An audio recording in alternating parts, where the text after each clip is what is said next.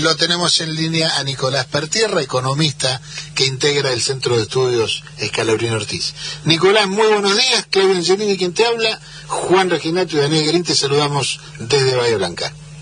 Hola, ¿cómo están? Muy, buenos días y gracias por comunicarse. Bueno, eh, bueno Nico, vamos a, tratar de hacerlo muy cortito porque ya estamos dentro de un ratito sobre las noticias.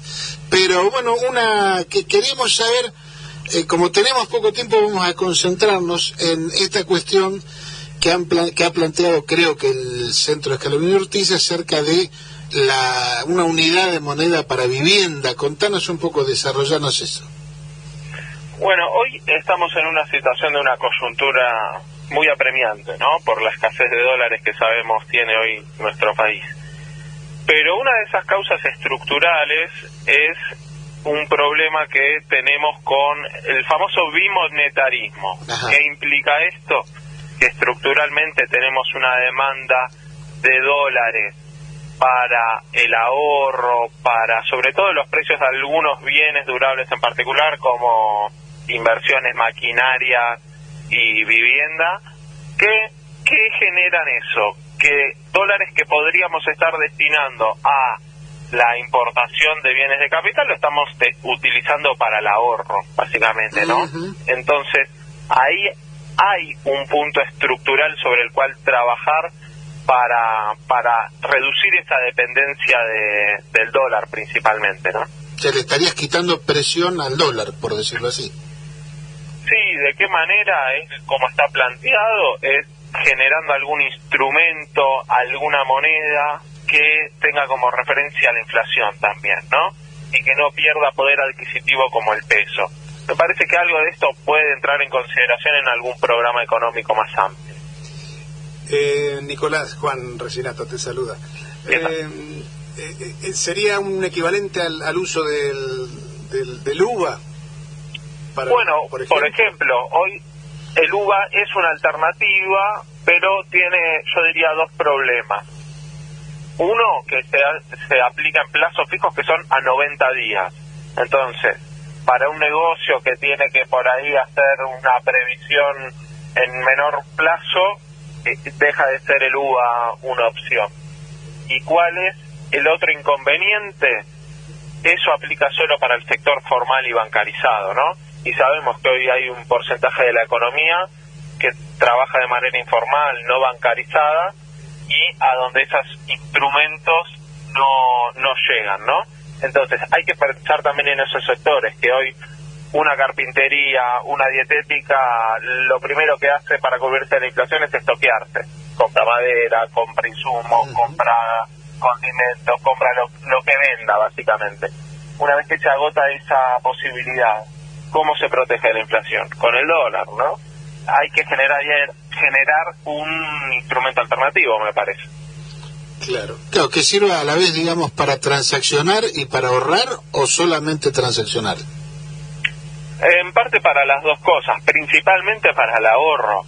Si después se va utilizando para transaccionar, puede incluso sumar algún margen adicional eh, y ser una referencia para bajar la inflación también pero solo con cumplir el rol de ahorro ya es algo, algo significativo, ¿no? Eh, Nicolás, eh, eh, ustedes calcularon que mm, el valor de, la, de, estas transacciones o, de este movimiento interno es similar a la exportación anual de granos y oleaginosas. ¿Es, es así? Es un monto Difícil de estimar en principio, difícil de estimar porque básicamente no hay registros de todo lo que se mueve, pero en todas las estadísticas internacionales sale Argentina como uno de los primeros países que más dólares billete tiene, ¿no? Eh, por ejemplo, anualmente sí hay una demanda estructural de dólares para ahorro en torno a los 20 mil millones de dólares. ¿Cómo se ha solucionado últimamente? Bueno, se han puesto restricciones cambiarias, topes de compra de dólares, que seguramente algún tiempo más tengan que seguir, pero hay que pensar qué pasa con esa demanda estructural tan, tan importante que nos impide destinar esos dólares a otros fines también prioritarios, como la acumulación de reservas y las importaciones de, bienes de capital que decíamos antes. Y que por ahí genera un efecto adverso porque eh, el hecho de las restricciones para la compra de dólares hacen que la gente vaya al informal eso te levanta el informal y después empezamos con la brecha, ¿no? Y toda esta cuestión. Sí, hay una, una sábana corta, como se dice, ¿no? O incluso más, más que sábana corta, hoy pareciera ser un pañuelo directamente por, por el poco margen que, que te dé. Claro, claro.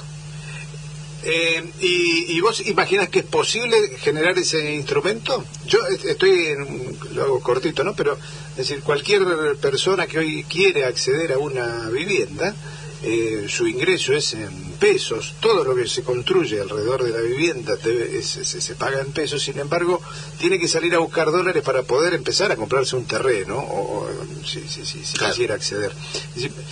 ¿Vos, pensás que es posible conseguir ese, ese instrumento que permita resolver esa cuestión?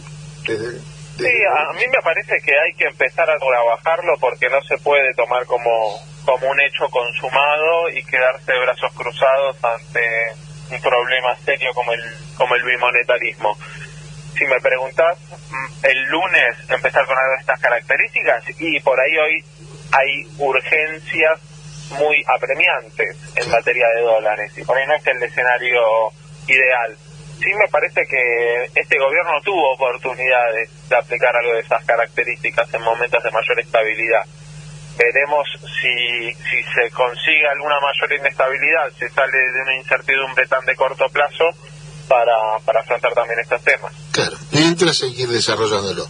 Nicolás, te agradecemos un montón este ratito, lástima que fue corto, pero nos tenemos que ir a las noticias, así que bueno, en cualquier sábado de estos volvemos a contactarnos. Por favor, muchas gracias a ustedes. Te mandamos un abrazo grande, Nicolás.